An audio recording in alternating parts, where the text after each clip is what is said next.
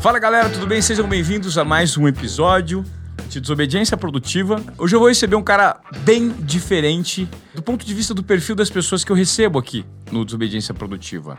Ele é um artista relacionado à fotografia, ao Photoshop, ele é um criador e ele coloca toda a, a habilidade dele a favor de marcas, de produtores de conteúdo de uma maneira muito bacana.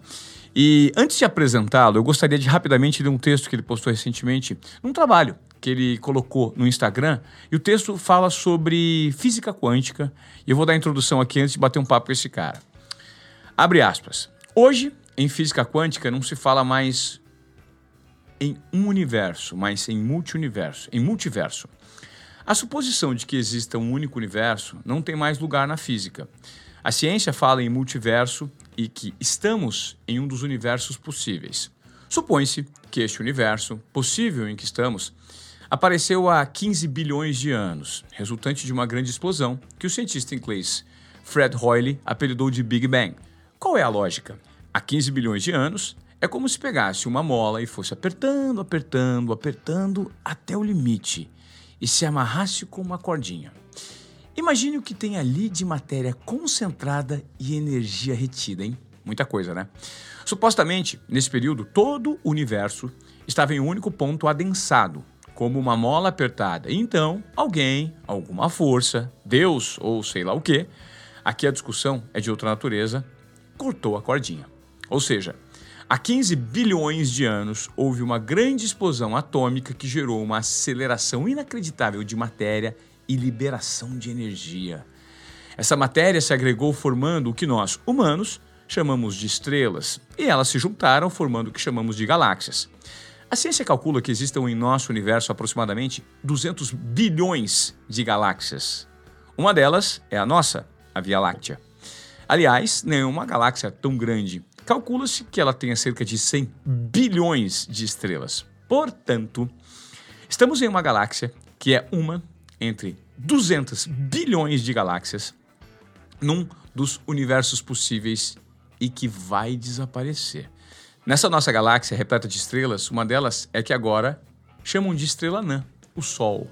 Em volta dessa estrelinha giram algumas massas planetárias sem luz própria, nove ao todo.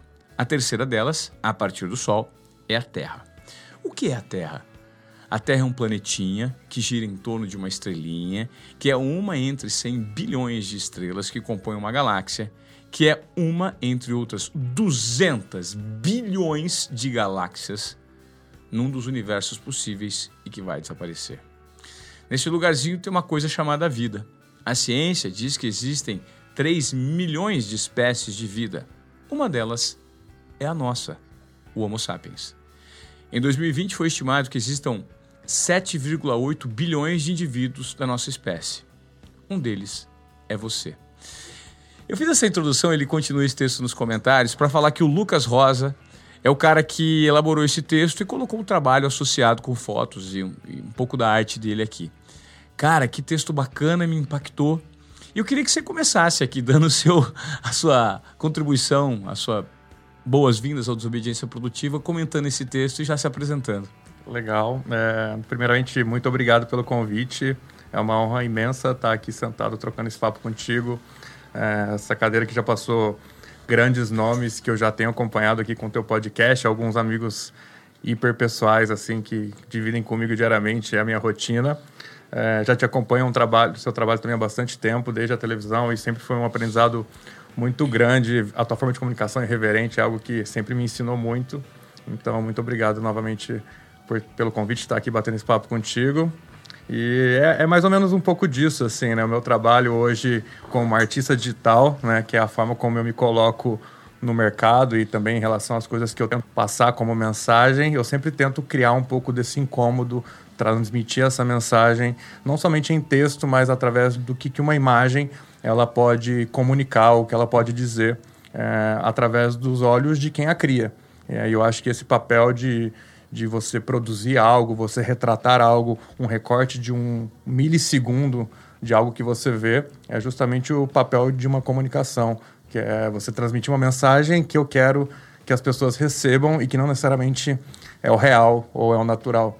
Né? E um pouco desse sentimento e dessas, desse incômodo eu sempre tento trazer e transmitir nas imagens que eu crio, principalmente imagens pessoais, autorais e também hoje, né, graças a Deus, é, com as imagens que eu faço para meus clientes profissionais, que eu acho que está sempre muito linkado, assim, muito do que eu faço como pessoa, como artista, tudo que tem dentro de mim é, acaba sendo também transmitido para os meus trabalhos profissionais através das pessoas que me procuram para de fato criar algo, criar uma imagem, transmitir uma mensagem, seja para um produto, enfim, para um retrato, que seja. Ô Lucas, é, eu queria que você me explicasse hoje qual que é o seu core, né? Você é um fotógrafo, que também é um artista, que também faz criações em cima das fotos. Como é que começou? Como é que você se posiciona hoje no mercado? O Lucas Rosa hoje, para o nosso público entender, para a nossa audiência, o que, que ele entrega de diferente para o mercado nesse mundo em transformação? É, na verdade, o meu core, assim, a minha, meu alicerce é manipulação de imagens. É, então, eu Interessante, manipulação, manipulação de imagens. De imagens. Esse, se a gente for intitular o, de fato o que, que seria a minha profissão, né? Se eu fosse assinar ali em qualquer campo de pergunta qual é a sua profissão, eu assino e de, me defino como manipulador de imagens. E essa é uma profissão que surgiu há poucos anos atrás, digamos há 10, 12 anos atrás, com a evolução da fotografia e com a transmissão, a, a a tradução da fotografia analógica para a fotografia digital. E ela está em transformação também, né? Sempre. A sua profissão vive, vive se transformando. Diariamente, assim. Então, é, por mais que já existisse o processo de manipulação lá na fotografia analógica, né, que é um processo bem mais antigo e precário do que a fotografia digital hoje nos possibilita, é, a minha pessoa, a minha figura como profissional e como artista, ela é uma figura recente no mercado, assim. Então eu vim evoluindo e crescendo e talvez eu seja aí das primeiras gerações de, de profissionais que cresceram e se desenvolveram nessa área e se intitularam é, manipuladores de imagem de ofício. Obviamente, com a minha evolução profissional, a fotografia ela é um processo que me acompanha diariamente. Então, não tem como eu falar de manipulação sem falar de fotografia. Então, isso está muito é, linkado com com o que eu faço diariamente. Então, hoje eu sou um fotógrafo? Por natureza, não, porque eu de fato não ponho a mão na câmera e crio uma imagem ou não capturo uma imagem. Mas eu sei fotografia, eu entendo fotografia. Eu, se eu precisar dirigir um projeto como fotografia, eu consigo fazer? Claramente. Então, é dentro dessa subdivisão entre imagem, eu tenho a parte de captação e eu tenho a pós-produção. Eu fico nesse segundo plano que é fazer, digamos, a segunda etapa após, após uma imagem ser capturada. Então, hoje, o meu grande diferencial é justamente como eu cresci e aprendi é, nessa escola digital, né? nasci dentro desse universo de criação de imagem, de fotografia.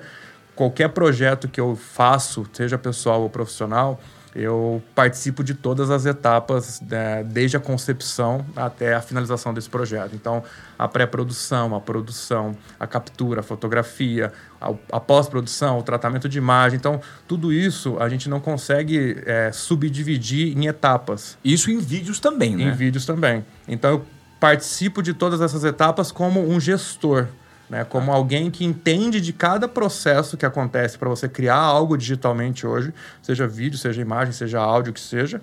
E, e dentro, dentro de cada um desses processos eu consigo extrair o melhor de cada um deles para chegar no melhor resultado final que o cliente deseja ou que eu queira transmitir como mensagem. Perfeito. Perfeito. Ou seja, você coloca toda a sua criatividade e todos os seus canais sensitivos é, é, é ali de repente para manipular uma imagem, um vídeo, para trazer elementos que não necessariamente as pessoas estão acostumadas a ver. Né? Exato. E tem um pouco do que ah, existiu durante muito tempo né, nesse lance de você produzir uma fotografia, né, principalmente de fotógrafos um pouquinho mais antigos, mais tradicionais que era o lance da captação ser muito dividida e muito diferenciada do processo de pós. Ou seja, você tinha a equipe de captação de fotografia e após o resultado ser feito ali de estúdio e tudo mais, você terceirizava ou passava por uma outra equipe que seria a equipe de pós, a equipe de tratamento, que daria seguimento àquele trabalho. Então, esse gap que existia de comunicação entre quem produzia e quem captava e quem manipulava e finalizava, tinha muitos ruídos que eram muito prejudicial para o projeto ou para a imagem no final como resultado, através, como, através de mensagem mesmo. Por exemplo, tinha processos que seriam muito mais fáceis serem resolvidos na fotografia, que eram deixados para pós, e processos que seriam muito mais fáceis ser deixados para pós e que eram tentados ser feitos na fotografia. Então, essa sinergia não existia né, ao, ao longo dos anos, foi feita uma adaptação para que isso melhorasse, que isso viesse com mais peso e com mais qualidade. E então esse gap, esse buraco que de fato acontecia era muito ruim. E isso, né, hoje em dia é o que eu tento eliminar de fato em qualquer projeto que eu tento fazer, fazendo essa gestão e essa sinergia de conexão em cada etapa na hora que você vai criar uma imagem. Perfeito. Eu queria que você me explicasse, Lucas, eu acho que talvez você seja a pessoa certa para falar sobre isso, do nível de importância que os produtores de conteúdo hoje, principalmente pelo Instagram, precisam ter com o acabamento e a refinação da entrega. Né? Que eu acho que talvez você tenha esse, essa, essa visão, esse entendimento, até de um ponto de vista muito profissional. Mas de que forma hoje produtores de conteúdo precisam se refinar para fazer um negócio melhor acabado por meio do Instagram?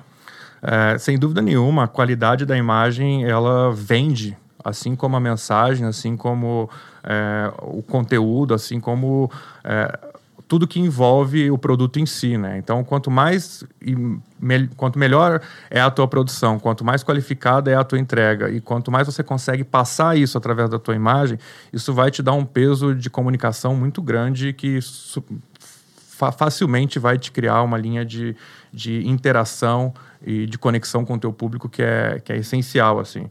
Então, hoje em dia, a gente tem conteúdo abusivo vindo de todas as partes da internet que qualquer pessoa consegue acessar um YouTube que seja, ou qualquer. Quando você fala abusivo, é em excesso. Em excesso. Em excesso, tá. Que, que na minha visão, às vezes, acaba sendo até prejudicial se tá. a pessoa ela ainda está num estágio que ela não tem um nível de filtragem que ela sabe se identificar o que é bom e o que é ruim. E uhum. aí, e, informação em excesso acaba sendo prejudicial do que a não informação. Perfeito. Porque você acaba sendo é, abastecido de conteúdo de todas as áreas possíveis e de todos os lados possíveis. Quando você abre o teu, a, teu celular e começa a, a navegar naquele mundo. Mas, ao mesmo tempo, se você começa a entender um pouco mais e saber para onde você quer filtrar e absorver essa informação, hoje você consegue é, aprender com grandes referências e com grandes mestres que até muitos anos, poucos anos atrás, era muito difícil você ter acesso a pessoas que hoje em dia estão aí na internet abrindo um story e falando coisas que, cara, é, eu não sou de uma geração muito antiga, mas na minha época a, a, a absorção de conteúdo e acesso a, aos grandes mestres, assim, que eu tinha como referência, era muito mais difícil do que é hoje. Exemplo, seus mestres, dá um aí. Meu, meu, chef, meu primeiro chefe, Luiz Guilherme Assunção, foi talvez o meu principal mentor que me ensinou, me pegou no colo e principalmente me, me deu a direcionamento do que ser como profissional e, e em como é, viver esse mundo desde que eu entrei no primeiro dia de trabalho no estúdio dele, fiquei lá por sete anos. Ele praticamente foi meu pai profissionalmente e isso eu sou muito grato a todo o aprendizado e a bagagem que ele me trouxe. É, Ricardo Devic, que é um outro fotógrafo que também admiro muito o trabalho e é uma pessoa que se posiciona no mercado como uma grande referência. Um amigo pessoal, conhecido como Cássio Braga, também é um cara que é da minha idade, por exemplo, mas também é uma referência muito legal como postura, como empresa, como artista. Então, tenho grandes mestres e grandes mentores que tenho a, a admiração e também a, o privilégio de chamar de amigo e poder compartilhar informação com, essas, com essa galera diariamente. Agora, você, por exemplo, quando você cita esses nomes e você cita essa quantidade de conteúdo que hoje existe é, na internet, né? Bons não necessariamente bons. O grande desafio do produtor de conteúdo que quer se espelhar em quem está produzindo é escolher as pessoas certas, né? E reproduzir da maneira certa esse conteúdo.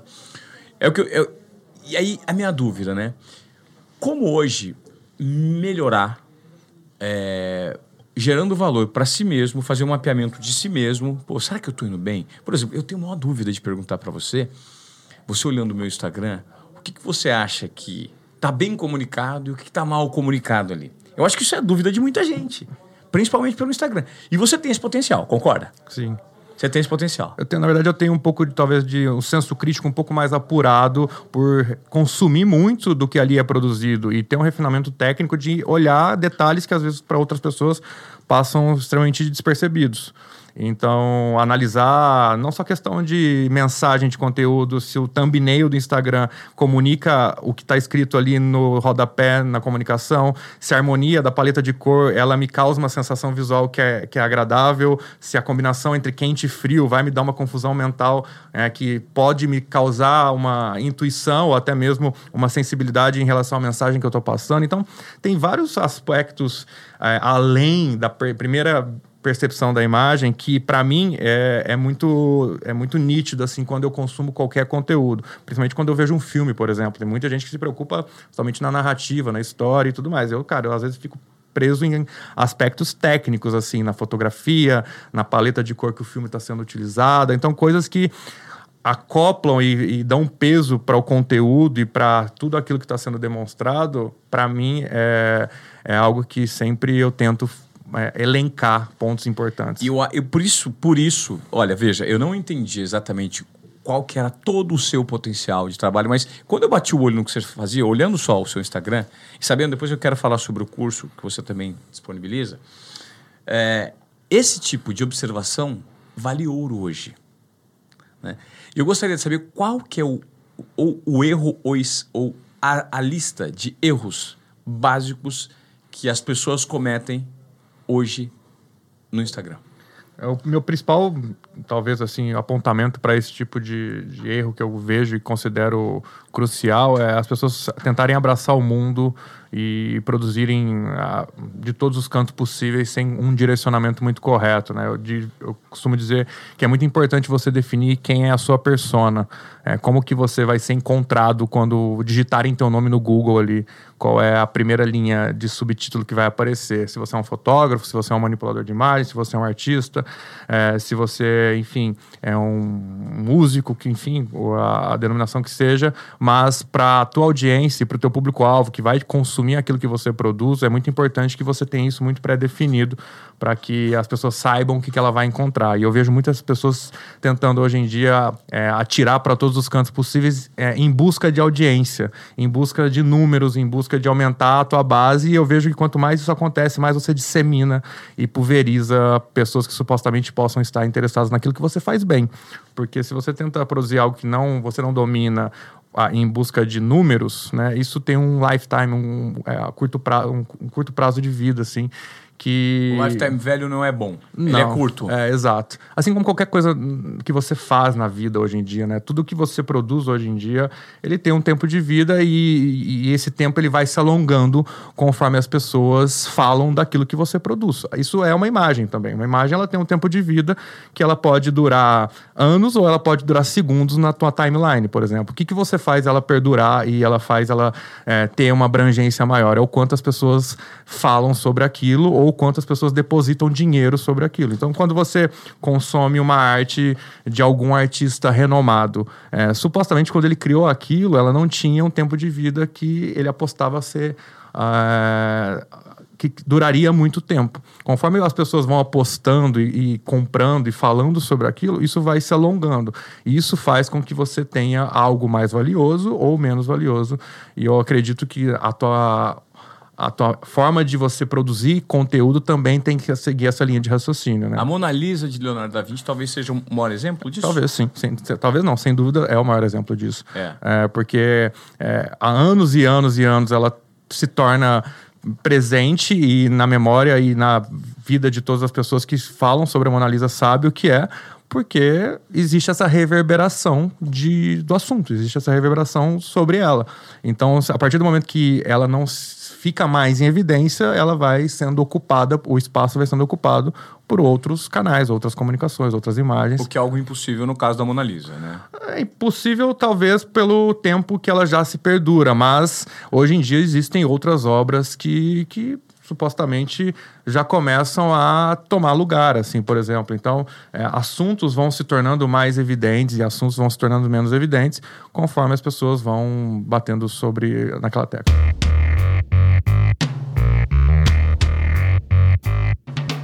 Produzir conteúdo, você tem que, ao conceber, precisa é, pensar no tempo de duração desse conteúdo existem conteúdos que de fato eles se esgotam num curto espaço de tempo? Como o produtor de conteúdo, principalmente no Instagram, ele deve se posicionar? Qual que é o mapeamento que ele faz? Cara, eu tenho que produzir um negócio que vai ficar na memória das pessoas, é uma foto inesquecível, não é? Como misturar essa, esse nível de expectativa? É complexo. É complexo. E é talvez essa é a pergunta de um milhão de dólares, dólares, assim, que todo mundo busca. E todo mundo, quando tenta produzir algo, você acha que é a galinha de ovos dourados e às vezes não é. E às vezes você produz algo que você não tinha tanta esperança assim, e de repente aquilo se viraliza de uma maneira absurda. Então, existem algumas formas de você conectar a sua mensagem com o que está acontecendo no cotidiano, com assuntos que são relevantes para você trazer como pauta, para tudo que aquilo se comunica com quem você é e o que você acredita. Tudo isso faz, faz com que a tua mensagem é, se conecte com a tua audiência em relação àquilo que você está criando. Né? Então, você tentar sempre uh, linkar todos esses pontos, né? de ter uma mensagem forte, uma imagem que comunica muito bem essa mensagem, que seja algo do cotidiano, uma pauta que esteja em evidência evidência nesse momento. Tudo isso faz com que naturalmente você vai se estendendo ao público que você vai alcançar, alcançar com aquela mensagem, com aquela imagem. E quanto mais você alcança um público é, que está sedento por aquilo, maior a chance daquilo se, se reverberar. Reverberar né? impactar, né? Impactar. Então, se, mas também existem comunicações que você faz a curto prazo é, propositais mesmo. Se eu quero, sei lá, lançar algum produto e que ele vai, sei lá, daqui a durar cinco dias, eu posso fazer uma comunicação específica para isso. E tá tudo bem. Eu não tenho que criar algo que vai se tornar uma nova Mona Lisa. Mas se eu conseguir impactar algo num curto espaço de tempo e aquilo se foi ah, impactante e, e, modificou de certa forma algo para minha audiência, eu já cumpri com o papel de produzir um conteúdo que seja relevante. Agora, o que não dá é para você produzir conteúdo sem qualquer tipo de direcionamento ou planejamento só para você, digamos, estar tá em evidência, preencher espaços do quadradinho. Né? Eu conheço pessoas que se colocam como obrigatoriedade em postar três vezes por dia no Instagram. Mas sem qualquer direcionamento, assim, ela só quer aparecer em horários específicos para ser lembrado. Mas será que essa Porque o algoritmo pede. Porque o algoritmo pede, mas quem sabe o que, que o algoritmo é, como que ele se comporta? Será que se eu aparecer mais é bom ou é ruim? Enfim, a, é, tecnicamente é, é, é até é, aceitável que se eu aparecer mais, eu vou estar mais em evidência. Mas isso é cansativo para minha audiência, talvez? Exato. Eu, ô, ô, Lucas, me corrija se eu estiver é, errado. Eu noto que no meu meio, no meu nicho, a principal dificuldade para as pessoas que querem se comunicar com mais clareza, mais tranquilidade, é, é a falta de observação nas próprias características. Eu sempre explico que para você ter uma comunicação forte e de sucesso, você precisa, antes de mais nada, a base de tudo, é se conectar e se apropriar a, da sua verdade. Se você tem uma voz fina, se você tem uma voz grave, se você tem uma voz rouca, se você, se você é gago, se você é baixo, se você é gordo, você se, precisa se apropriar das suas características né, físicas, porque não é sua voz que comunica, o seu todo comunica, e lidar com essa verdade de uma maneira é, harmônica para você. Se aproprie disso, isso é você. Sim. Então, você acredita que na produção de conteúdo as pessoas se esqueceram completamente de, de comunicar a própria verdade delas? Total. É, sem dúvida, a arte ela é uma visitação ao teu eu interno, assim, ao seu subconsciente constante sobre coisas que supostamente são suas fraquezas e que você externaliza através da forma como você se comunica. E, e, talvez aí esteja uma grande verdade e um grande poder de comunicação que as pessoas vão se identificar com você, porque elas talvez tenham as mesmas fraquezas, as mesmas fragilidades que você tem. E através da sua expressão, é, seja ela qual for, você vai tirar aquilo de dentro de você e passar na tua forma de comunicar. E, e as pessoas hoje em dia tenta, tendem a, a, seguir alguma cartilha muito específica de como tem que ser, a maneira de se falar, a maneira de se portar, e às vezes deixa de ser natural, deixa de ser real. Né? E aquela famosa frase que a autenticidade vende, é, isso é, é muito real mesmo. É muito para mim, pelo menos, é algo que eu tento sempre trazer à tona em qualquer coisa que eu faço. Ser uma pessoa extremamente autêntica e mesmo que a autenticidade muitas vezes seja confundida com arrogância, É, é uma linha muito tênue de você saber se portar e, e, teoricamente, não ligar muito com o que as pessoas pensam sobre você. Isso muitas vezes você vai ser taxado como arrogante, mas é a sua forma de ser real, autêntica e de se agradar primeiro antes de tentar criar algo ou comunicar algo que vai agradar o outro e não a você mesmo. Sim, isso aí, na verdade, eu chamo de bloquear, né? É, é, isolar o medo, tirar de si o medo de julgamento. Normalmente pessoas assim não têm medo de julgamento e elas se conectam muito mais fácil internamente e conseguem desempenhar o seu papel porque o medo de julgamento ele não existe. Ele não está na cabeça, ele não gera conflito interno, né? Você foi muito questionado por isso. Isso todos os dias é o que acontece no Instagram, pela sua percepção? Muitos. Eu, na verdade, é, a gente recebe diariamente muitas mensagens de todos os tipos níveis possíveis de questionamento, seja técnico, pessoal, até mesmo na nossa forma de se posicionar. É, já fui taxado muito como arrogante em muitas vezes que eu tentei me expressar de forma mais é, incisiva sobre assuntos que eu realmente acho que, que, devem ser levados a sério e que pessoas que têm uma, outra, uma visão totalmente diferente me julgam como arrogante e eu estava 100% sendo eu mesmo autêntico naquilo que eu acreditava, assim.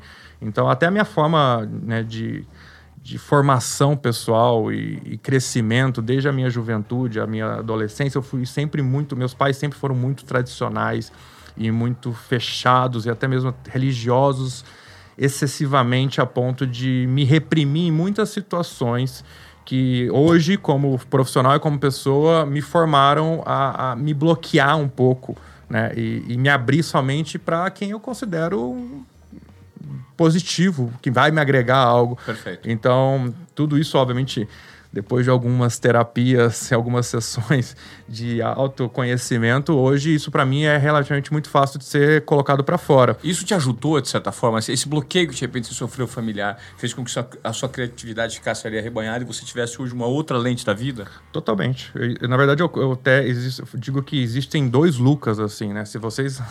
até falo que se vocês rolarem muito do meu feed no Instagram ali, você começa a ver até uma, uma personalidade e uma aparência física diferente de quem eu era alguns anos atrás e que sempre ela veio se modificando e eu sempre é, lutei muito quanto, quanto essa transformação que eu julgava essencial para que ela acontecesse, porque esse cara que está sentado aqui na tua frente hoje é quem eu sou hoje e, e, quem eu sempre quis ser como pessoa, seja em aparência, seja em personalidade, seja profissionalmente e pessoalmente.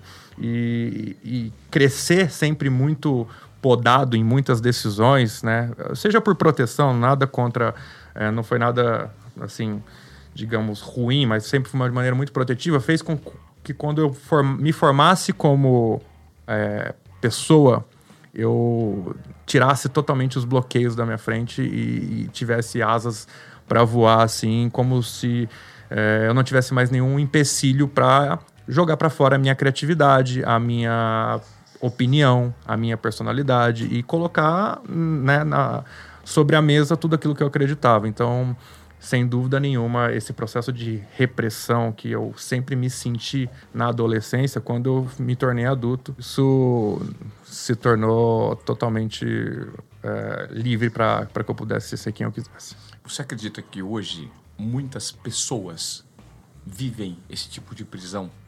Ao revelarem sua, ao não conseguirem encontrar sua verdade, principalmente é, pro meu, eu, eu, eu, acho que o foco aqui talvez seja o Instagram, né? É uma, é uma mídia muito interessante, porque hoje é o que direciona o mundo, praticamente. Uhum.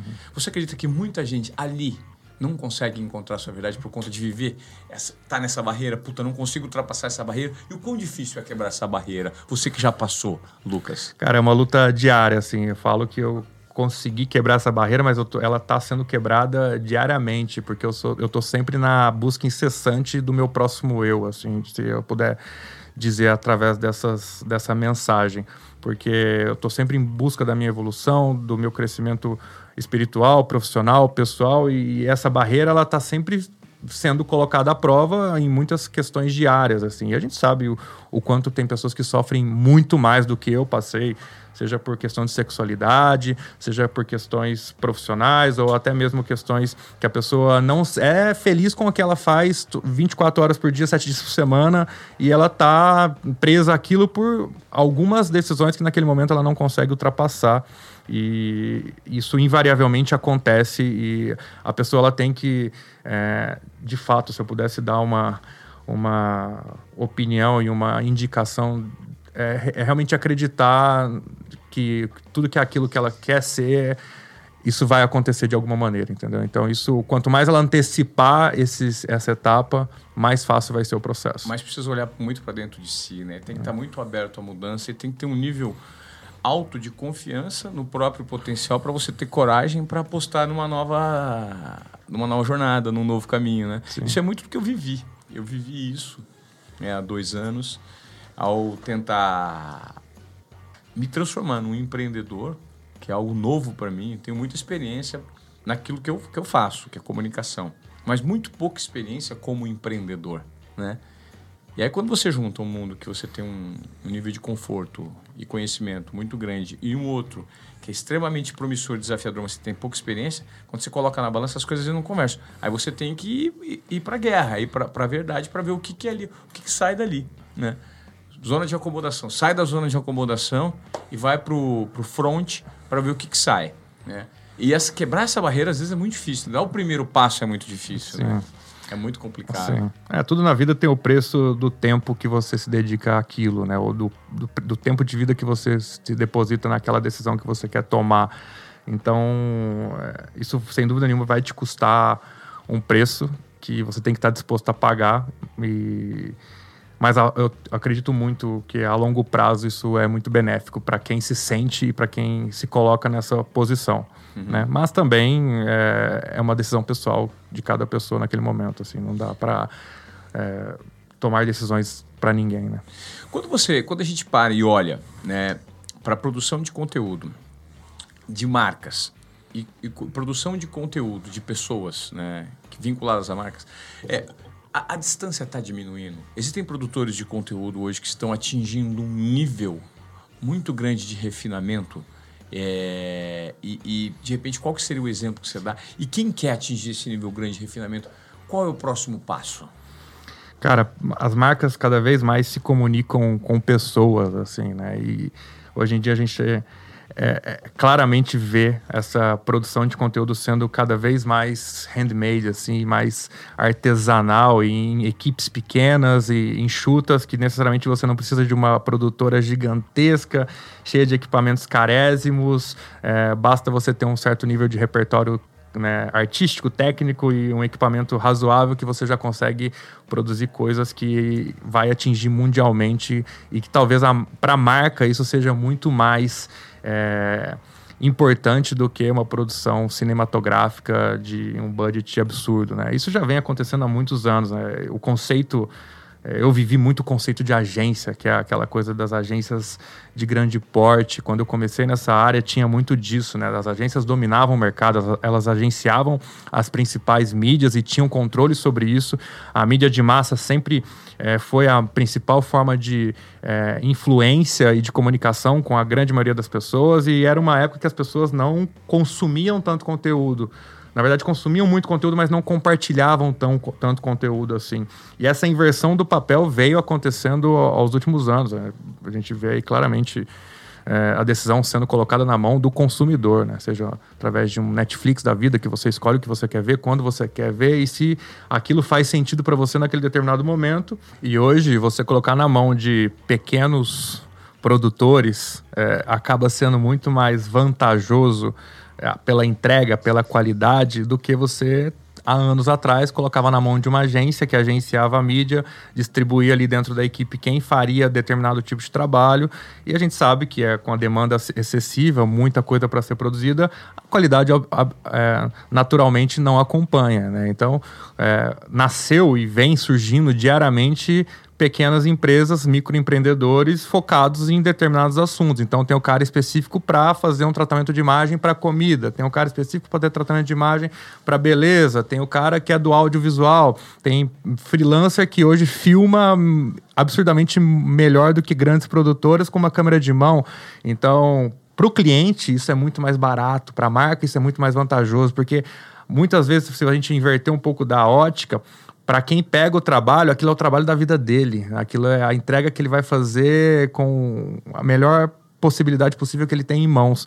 E antigamente, quando você colocava isso, milhares e milhões de reais dentro de uma agência, muitas vezes seu produto poderia ficar ali em segundo, terceiro plano, dependendo do tamanho do cliente que você era.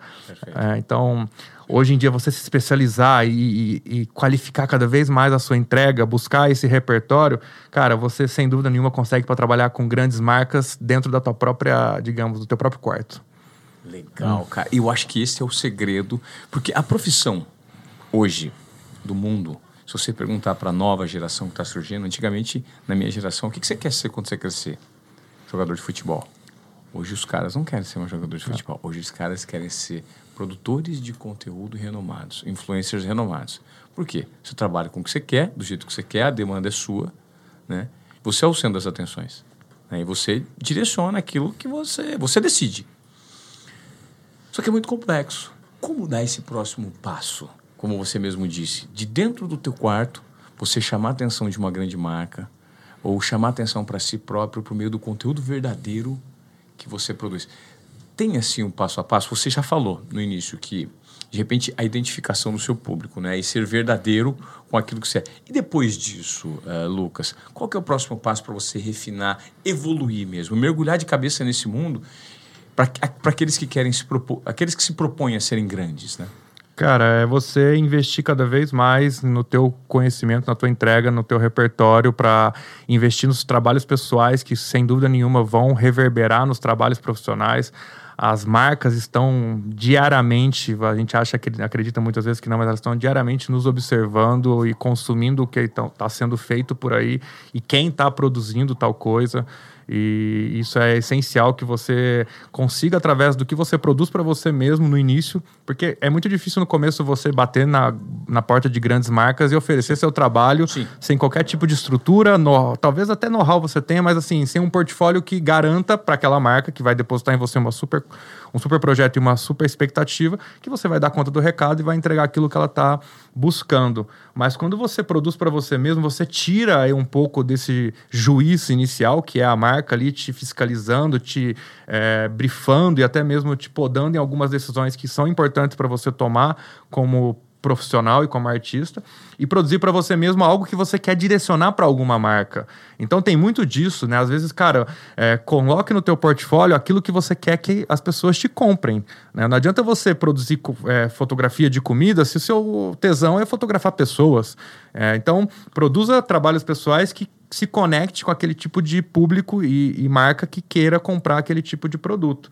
Né? Então, acredito que você reforçar, investir nesse tipo de, de produção e atingir, como eu falei hoje, sem a necessidade de talvez sair do teu próprio quarto, uma qualidade de imagem que grandes produtoras também atingem, é, não sei se para a marca aquilo vai ser tão essencial assim, ela saber de onde você está fazendo.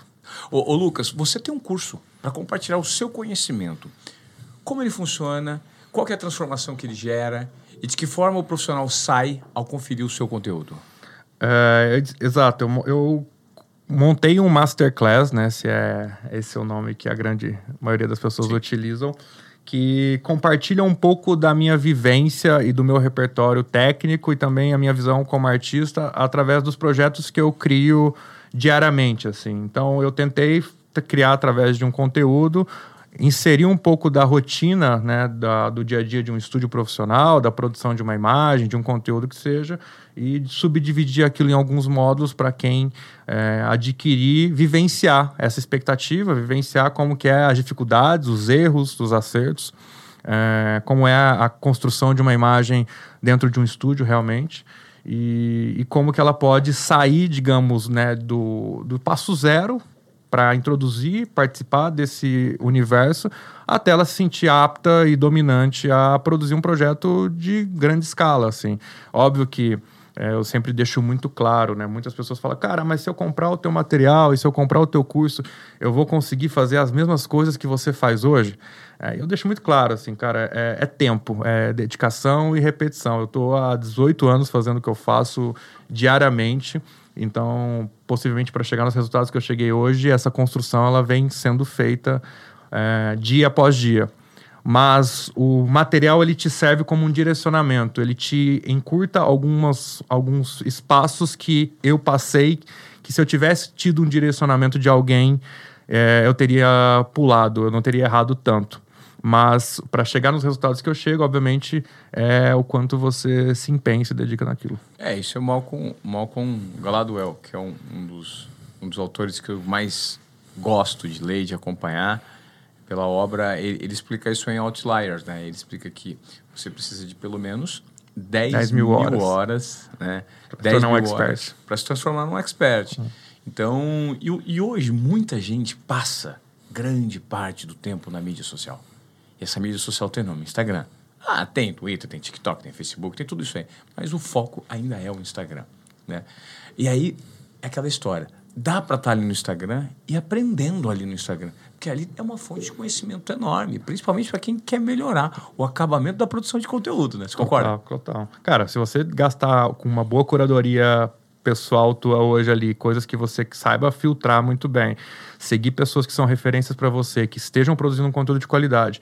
E querendo ou não, todo mundo que abre a câmera e fala alguma coisa é um conteúdo.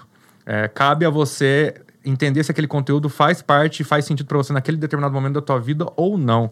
Mas se você segue as pessoas corretas, né, que supostamente são pessoas que já passaram por aquilo que você está passando, cara, dá para você tirar muita informação gratuita que, como eu falei anteriormente, há anos atrás era inacessível. Né? Para você ter acesso a pessoas que hoje abrem a câmera e fala, é, é, era impossível. E isso é um grande poder que o Instagram nos dá como plataforma, como canal de comunicação.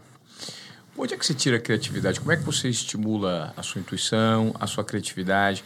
Porque creio que muito hoje do trabalho que a gente executa se mistura com a nossa vida, né? É, eu só vou conseguir fazer boas entrevistas se eu for um cara aberto a ouvir, a saber mapear a linguagem das pessoas, gostar de entrevistar. Senão as entrevistas não vão ser legais. Fazer você se sentir confortável. Então, o meu conhecimento está sempre o tempo inteiro vendo bons pessoas sendo entrevistadas, pessoas entrevistando, acompanhando cursos. De onde você tira a sua criatividade e o seu insumo para você colocar e estar tá sempre mudando e melhorando constantemente na sua profissão? Uh, cara, eu costumo dizer, até escrevi sobre isso hoje, é engraçado você tocar nesse ponto, que para mim a criatividade ela é uma cópia. E por ela mais é que ela é uma cópia. É uma cópia. Por mais que isso doa ou não no ouvido das pessoas, mas é, nada hoje em dia, em qualquer canal de comunicação, em qualquer coisa que você faça, ou enfim, qualquer assunto, é, nunca existiu ou não existe. Tudo já foi feito de alguma forma por alguém, de alguma maneira, e foi tratado daquela, daquele, sobre aquele determinado assunto. E hoje em dia, você pensar que você vai criar algo inovador que nunca foi feito, cara, é você, hum, sabe, nadar de braçada num oceano sozinho, assim, que supostamente você vai se afogar. E, e, possivelmente você precisa entender que a criatividade é um processo diário de busca, de evolução, de constante cópia de coisas que você olha, admira e repete da sua forma. Você, com o seu ponto de vista. Com o meu ponto lente. de vista, é. com a minha lente. É, da minha maneira de se expressar. Então, como eu falei, tudo já existiu, já foi feito de alguma maneira.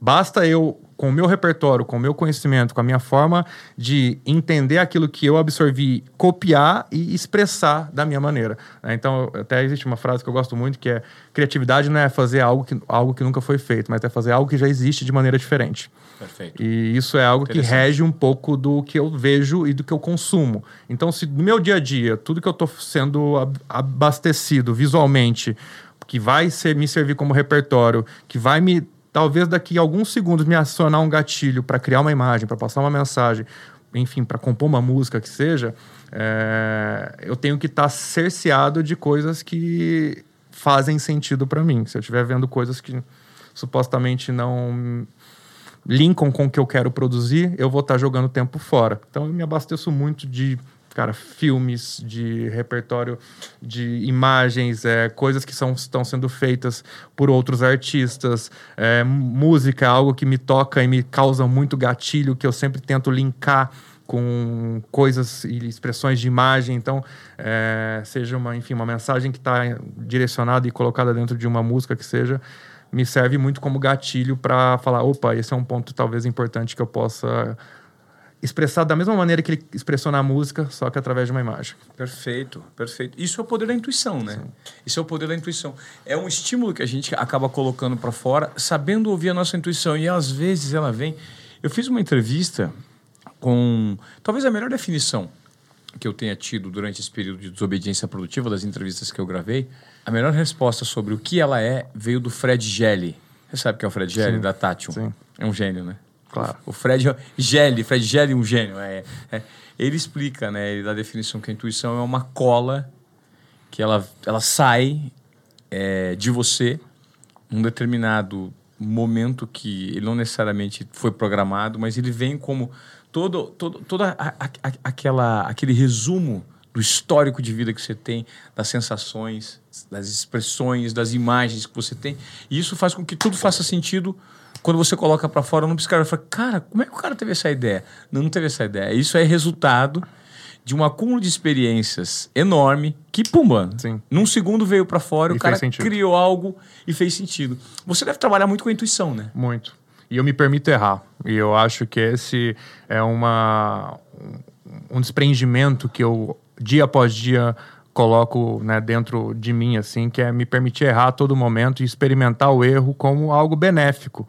É, eu acredito que a nossa sociedade como um todo, na nossa formação de educação e até mesmo na nossa formação pessoal, a gente é sempre muito colocado como o erro como algo negativo. É, a gente é punido se a gente for errar de alguma forma.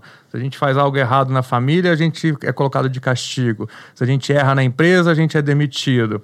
E aí eu sempre fiquei um pouco né, cercado nesse ponto de, cara, é, é, dá para saber o que é certo se a gente não sabe o que é errado? É, dá pra gente saber o que é o limite se a gente não colocar limite naquilo?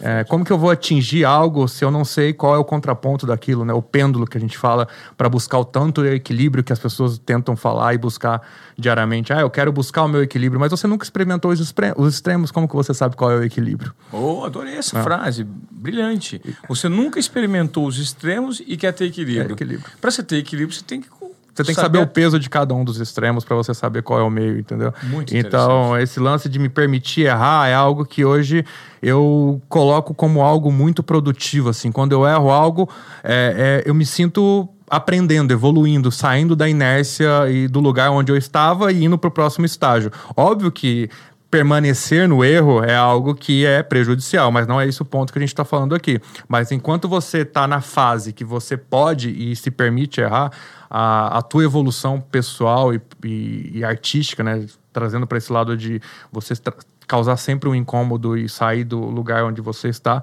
ela é muito positiva. Ela é muito positiva, eu, eu, eu também acho. Quando você se permite. E existe uma frase muito uh, comum que as startups, os grandes inovadores hoje se propõem. O grande aprendizado está na trajetória. E as lições são dadas pelo fail fast erra rápido, corrige rota. Erra rápido, corrige rota. Erra rápido, corrige. E no Instagram, a gente nota isso. As pessoas erram, estão corrigindo rota, até encontrar o fio da meada, até encontrar aonde eu vou, com quem que eu vou conversar, de que forma que eu vou me comunicar. Mas nem todos chegam lá, né? Não. Nem todos chegam lá. Não, é uma terra prometida, porque muita gente. Porque ela abre possibilidades para todos, Sim. mas não são todos que conseguem mapear essa ferramenta, né, Lucas? É difícil, né? Justamente porque as pessoas não. Elas tendem a encurtar caminhos ou é, economizar espaços ou até mesmo acelerar é, etapas, né? Eu digo que a gente nunca pode acelerar o sucesso, a gente tem que se preparar, se preparar para ele. E diariamente é uma busca constante, assim, de você estar tá em constante repetição, você estar tá em, em, disciplina, você saber que ali é um processo de construção diária, de você precisa, sabe, fortalecer aquele terreno e, a, e essa plataforma que você tem que tratar como uma própria empresa sua, assim, é, para você colher frutos lá na frente. Não dá para você acelerar nada, porque como, como você próprio disse, né? Ela coloca todo mundo na mesma estaca zero. Mas todo tem, mundo. É, mas tem pessoas que é, tem a disciplina e a, a, consistência, e isso, sem dúvida nenhuma, vai levá-las mais longe do que outras que, ao longo do caminho, vão desistindo, vão achando que, poxa, não é para mim, não, não tô colhendo resultados. E aí vai pegando caminhos que cada vez mais vai se distanciando do, de onde é o objetivo que ela tem naquele determinado momento. Por conta do resultado imediato. Exato. Né? Ninguém quer se. Mesmo lá. Porque é, é, uma, é, um, é algo que, que, confunde, né? Porque o resultado pode ser imediato. Então, assim, você posta algo, o negócio reverbera muito rápido. Estou viciado nessa sensação de tudo que eu postar tem que ser bombástico. E não é. Não funciona. É a média, né? É, exato. É, é, é a norma, né? Porque, na verdade a consistência ela é medida pela quantidade de pessoas que estão ali diariamente sendo é, repetindo aquele processo. Então não dá para você chegar ali e achar que em, em, um curto espaço de tempo você vai se diferenciar. Por mais diferenciado que você seja, você pode sair na frente, mas a média é onde a consistência é onde vai te levar mais longe. Legal. É, bom, eu, eu, eu, tive um papo aqui muito interessante com o Lucas Rosa, um cara que pensa muito fora da caixa e que até mesmo na maneira física, né? Você usa brincos, você tem, você usa pulseiras, você tem tatuagens diferentes. Essa sua maneira de se expressar já, já revela muito de quem você é, né? E, e, e, e passa muito essa comunicação que você quer ter com as pessoas ao seu redor. Sim. Isso fe fez parte da minha, como eu falei há pouco tempo, da minha construção e da minha evolução, assim. Como eu falei, é, esse cara que está sentado aqui na tua frente hoje é, é, quem eu sempre quis ser e eu estou em busca da minha próxima versão, que eu não sei qual é ainda, mas vou constantemente estar tá atrás dela. Mas se rolar em meus meu Instagram alguns anos atrás, você vai ver que a minha personalidade mudou muito. E muito por conta dessa questão de me colocar algumas barreiras e de colocar algumas, alguns empecilhos que eu tinha medo do julgamento, tinha medo das opiniões e tinha achava que por algum momento aquilo não seria né, tão benéfico para mim. Mas a partir do momento que eu me desprendi de todas essas amarras, cara, como eu falei, é, foi como se eu tivesse tirado uma trava da minha frente e hoje eu consigo ser livre, né, e, e, e tomar as decisões por conta própria. Assim. Então, esse é um conteúdo para você, é uma provocação para você que está nos assistindo no YouTube, que está nos acompanhando em áudio nas plataformas, no Spotify, no Deezer, na Apple Podcast, em todos os lugares. Se você está fazendo uma caminhada, está fazendo uma tarefa doméstica, lavando a louça, lavando roupa, caminhando com seu cachorro, fazendo um exercício na esteira, na academia, compartilhe esse conteúdo e entenda essa provocação. Será que você conseguiu alcançar a sua melhor versão? Né? Eu acho que essa é a busca de todo mundo que hoje se propõe a melhorar né? Tentar entender o meio que você vive, absorver o máximo de, de, de conteúdo possível e ver de que forma as pessoas estão te avaliando. Se avalie, tente se entender de uma forma melhor. Lucas, para a gente terminar, me deixa quem quiser consumir mais conteúdo seu. Como é que a gente pode acessar? Nas minhas redes, eu tenho meu Instagram, lucasrosa, eu estou ali diariamente é, compartilhando muito do meu, do meu dia a dia, dos bastidores, do que eu faço. Isso eu coloco como regra e tarefa, assim, que é, faz parte da minha rotina, então as pessoas vão me acompanhar realmente tudo que eu tenho feito através de projetos, através de coisas, é, opiniões pessoais, eu compartilho diariamente ali, tem muita coisa legal no meu Instagram, então, ah, poxa, quero aprender um pouquinho de bastidor de algum projeto, tem um making off ali que eu mostro, então projetos grandes que as pessoas podem ver como é feito, de que maneira a gente tem feito também um pouquinho das minhas opiniões pessoais. Tem o meu site pessoal, que é meu portfólio, então se alguém quiser conhecer um pouquinho mais do que eu faço profissionalmente é lucasrosa.com. É, essas são as minhas principais redes, assim. É, no YouTube também tem um canal que todas as quintas-feiras eu abro uma live gratuita para todo mundo e eu trato e um assunto, trago um assunto, um convidado que seja, ou abro algum projeto e eu decupo esse projeto do começo ao fim. Então é basicamente. É uma... estudo de caso. Um estudo de caso. É. Basicamente a gente pega assuntos que são relevantes, na, na, minha, na minha opinião, né? E também eu divido isso com uma, um grupo de profissionais que estão ali diariamente me pedindo assuntos e, e coisas para que eu possa trazer à tona. E eu tento, através de uma live, poxa, vou pegar esse projeto e vou mostrar como ele foi feito do começo ao fim. Na próxima semana, eu trago um assunto totalmente diferente, trago um convidado que vai falar sobre mercado. Na próxima semana, é outro assunto que eu vou falar sobre como eu conquisto meus principais clientes. Então, eu não tenho um roteiro muito pré-estabelecido, e é justamente para ser esse meio descompromissado, por ser gratuito e as pessoas estarem ali por livre, espontânea vontade, em troca do tempo que eu dedico para elas, elas dedicam tempo para mim. E é uma forma também muito legal de aprender para aquele cara que ainda não tem condição de investir num material fechado e pago. Legal, muito bacana. Cara, obrigado. E você que acompanha até agora o Desobediência Produtiva, compartilhe esse conteúdo com seu amigo, no seu ambiente de trabalho, com alguém da sua família, alguém que queira ser provocado e aprender. Aqui o nosso objetivo é sempre gerar um conteúdo que reverbere, não só no momento que você está ouvindo, mas que você de repente coloque em prática na sua vida. E se você não nos segue no YouTube, por gentileza, canal é Ivan Moré, tem todos os episódios de Desobediência, alguns episódios de Desobediência, não estão todos lá. E olha aí a nossa barra no Spotify, nas plataformas de áudio, que tem muito conteúdo bacana para você ouvir aqui no Desobediência Produtiva. Ô Lucas, obrigado. Muito obrigado. Ah, tem um recadinho final. Tem o Sem Filtro. Eu vou pedir aqui dicas específicas do Lucas Rosa, que ele só vai dar para você, que é o cara que está presente, que está assinando o Sem Filtro, tá? Pro Sem Filtro, eu vou pedir uma gentileza pro Lucas para ele ensinar aí, de repente, cinco lições básicas para você colocar em prática, para você melhorar a relação e a produção de conteúdo com a sua audiência. Tá certo? Pode ser? Sem dúvida, vamos lá. Vamos dar cinco dicas do Por Sem favor, Filtro? faço questão. Beleza. Esse foi um episódio de Desobediência Produtiva. Lucas, obrigado pela sua participação. Obrigado foi um mais sucesso, uma vez cara. pelo convite. Sempre um prazer dividir um pouquinho da minha história, bater esse papo contigo. Admiro você como profissional, mais agora como pessoa, te conhecendo um pouquinho. Espero que a gente possa emplacar algum trabalho junto aí de, imagem, uma fotografia que seja, alguma coisa criativa. Vamos pra cima. Obrigado, cara. Obrigado.